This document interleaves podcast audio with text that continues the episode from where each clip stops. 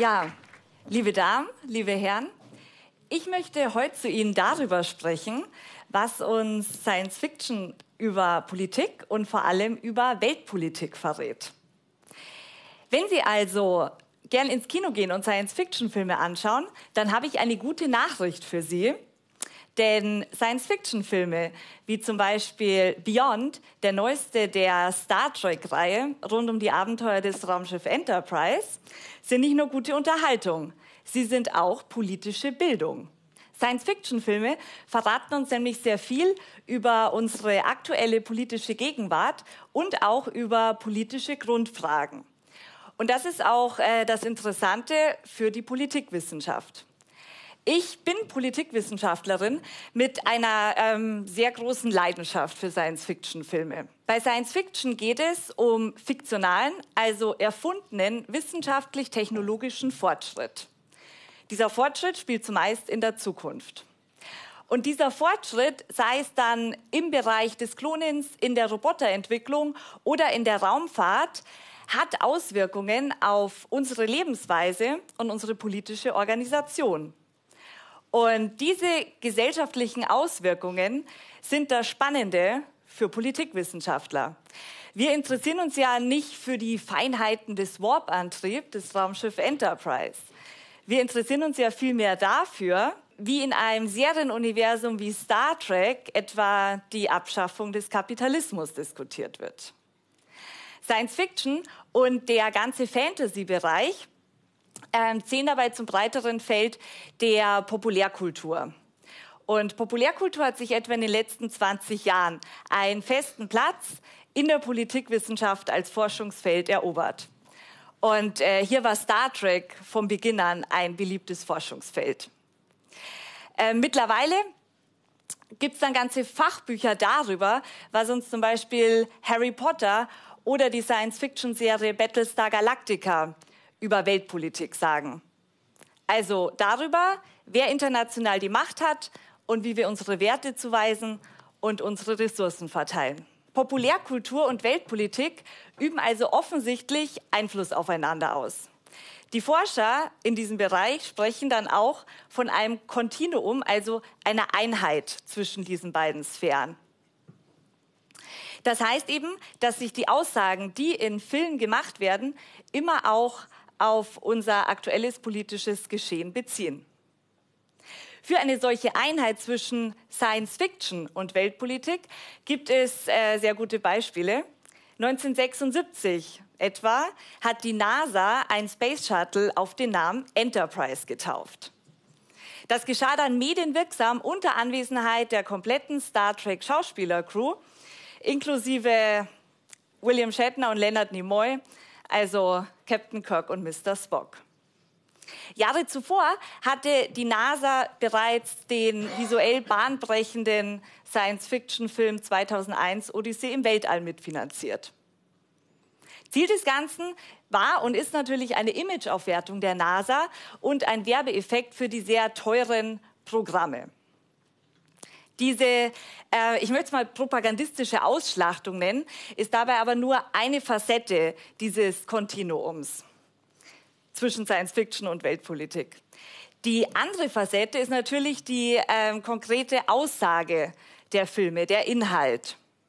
Wie gesagt, die spielen ja meistens in der Zukunft. Die ähm, Regisseure und Drehbuchautoren von Science-Fiction-Filmen kommen ja aber nicht aus der Zukunft. Die leben ja ganz normal mit uns in der Gegenwart. Und das bedeutet, dass sich Science-Fiction-Filme immer auf unsere aktuellen Ängste oder eben zeitlose Ängste beziehen. Diese Ängste werden dann unter Extrembedingungen wie eben ein enormer technologischer Sprung oder ein bevorstehendes Weltende verhandelt. Und diese Extrembedingungen ermöglichen es dann, die Grenzen der Humanität und die Grenzen unserer Gesellschaft wie unter einem Vergrößerungsglas unter die Lupe zu nehmen. Sie ermöglichen es auch, potenzielle zukünftige Entwicklungen bereits gedanklich durchzuspielen. Und häufig muss man eben feststellen, dass äh, die Aussagen, die Science-Fiction-Filme treffen, sehr düster sind. Irgendwie ist es wohl eine Grundeigenschaft des Menschen, dass er sich die Freiheiten, die er eben durch technologischen Fortschritt erwirbt, ähm, dass er sich in diesen Freiheiten immer wieder prekäre Einschränkungen schafft. Ein Beispiel für eine solche Einschränkung ist die der Freiheit durch totale Kontrolle. Schließlich ist ja unsere Freiheit äh, nicht mehr nur durch autoritäre Regierung bedroht. Da war es letztendlich in dem Science-Fiction-Klassiker 1984 noch einfach, wo ganz klar ein diktatorisches Regime der Gegner war. Mittlerweile schränken wir alle unsere, Fre unsere Freiheit eben selbst ein, indem wir äh, freiwillig äh, unsere persönlichsten Daten in sozialen Netzwerken posten. Ein Science-Fiction-Buch, ein Bestseller, der diese Thematik ähm, sehr gut darstellt, ist The Circle, kommt jetzt dann auch bald verfilmt in die Kinos. Beschrieben wird dort eine Welt, in der wir die soziale Kontrolle durch das Internetdienstleistungsunternehmen The Circle freiwillig mit offenen Armen empfangen und dabei auch noch alles ganz super finden. Am Ende leben wir dann in einer von The Circle kontrollierten Welt, machen uns komplett transparent und merken gar nicht oder wollen es auch überhaupt nicht merken, dass wir in totalitären und unfreien Strukturen leben. In diesen Datenmengen, die wir über uns preisgeben, die sogenannte Big Data, kann man dann mit bestimmten Algorithmen nach Profilen suchen. Das heißt also nach bestimmten Verhaltensweisen, Vorlieben und Verbindungen. Die Gefahren eines solchen Profiling zeigt der Film Minority Report mit Tom Cruise. Der war bereits Anfang der 2000er in den Kinos, basiert tatsächlich auf einer Short Story aus den 1950ern und spielt dann selber in einer Zukunft des Jahres 2054. Dort verhindert äh, die polizeiähnliche Organisation Pre-Crime zukünftige Morde. Wie macht sie das? Sie macht das, indem sie potenzielle Mörder festnimmt, bevor diese zuschlagen können. Das wird möglich durch sogenannte Precogs. Das sind besondere Menschen, die enorme Datenmengen auswerten. Aus heutiger Perspektive würde ich diese Precogs als Art Hochleistungsrechner deuten, die eben Big Data Ströme nach Mörderprofilen durchsuchen. Das ist natürlich aus juristischer und ethischer Sicht hochproblematisch, denn wie kann man denn ein Verbrechen bestrafen, das noch nicht begangen wurde? Und wie könnten wir uns alle, wie kann ich mich als Bürger gegen so eine Bestrafung zur Wehr setzen? Erschreckenderweise geschehen solche Dinge schon heute, wenn zum Beispiel Menschen in das Kreuzfeuer von Geheimdiensten geraten. Das kann passieren, wenn ähm, bestimmte Profile denen eines Terroristen ähneln, zum Beispiel bei arabischen ähm, Journalisten, die viel reisen und viel telefonieren. Jetzt stellen Sie sich nur mal vor, dass eine Drohne aufgrund einer Programmierung solche Verdächtigen einfach abschießt. Und keiner von uns im Raum weiß ja, welches Profil in Zukunft Verdacht erregen könnte. Ja, Stichwort Drohne. Die Drohne führt zu einem anderen Science-Fiction-Thema von sehr großer politischer und gesellschaftlicher Rele Relevanz, nämlich die Diskussion um äh, tödliche autonome Waffensysteme. Darunter versteht man Roboter, die im Krieg selbstständig töten, ohne dass ein Mensch mitentscheidet. Die Befürworter sagen, dass so eben keine menschlichen Soldaten mehr sterben müssen und außerdem seien ja Roboter frei von allen menschlichen Schwächen, wie zum Beispiel Hass, Rache, Aggression oder Übermüdung. Ja, die ähm, Gegner sagen nur wiederum, dass ja so der Krieg vollkommen entmenschlicht wird. Wie kann denn ein Roboter in einer Kriegssituation zwischen einem Kombattanten und einem Kind mit einer Spielzeugwaffe unterscheiden? Und wie könnte man einen Roboter bestrafen, wenn er eine Fehlentscheidung trifft? Das Interessante an dieser Diskussion ist, dass sie ja im wahrsten Sinne des Wortes Science Fiction ist, weil die Technologie ja noch gar nicht existiert. Man rechnet mit einem möglichen Einsatz bei gleichbleibender Entwicklung in etwa 30 Jahren.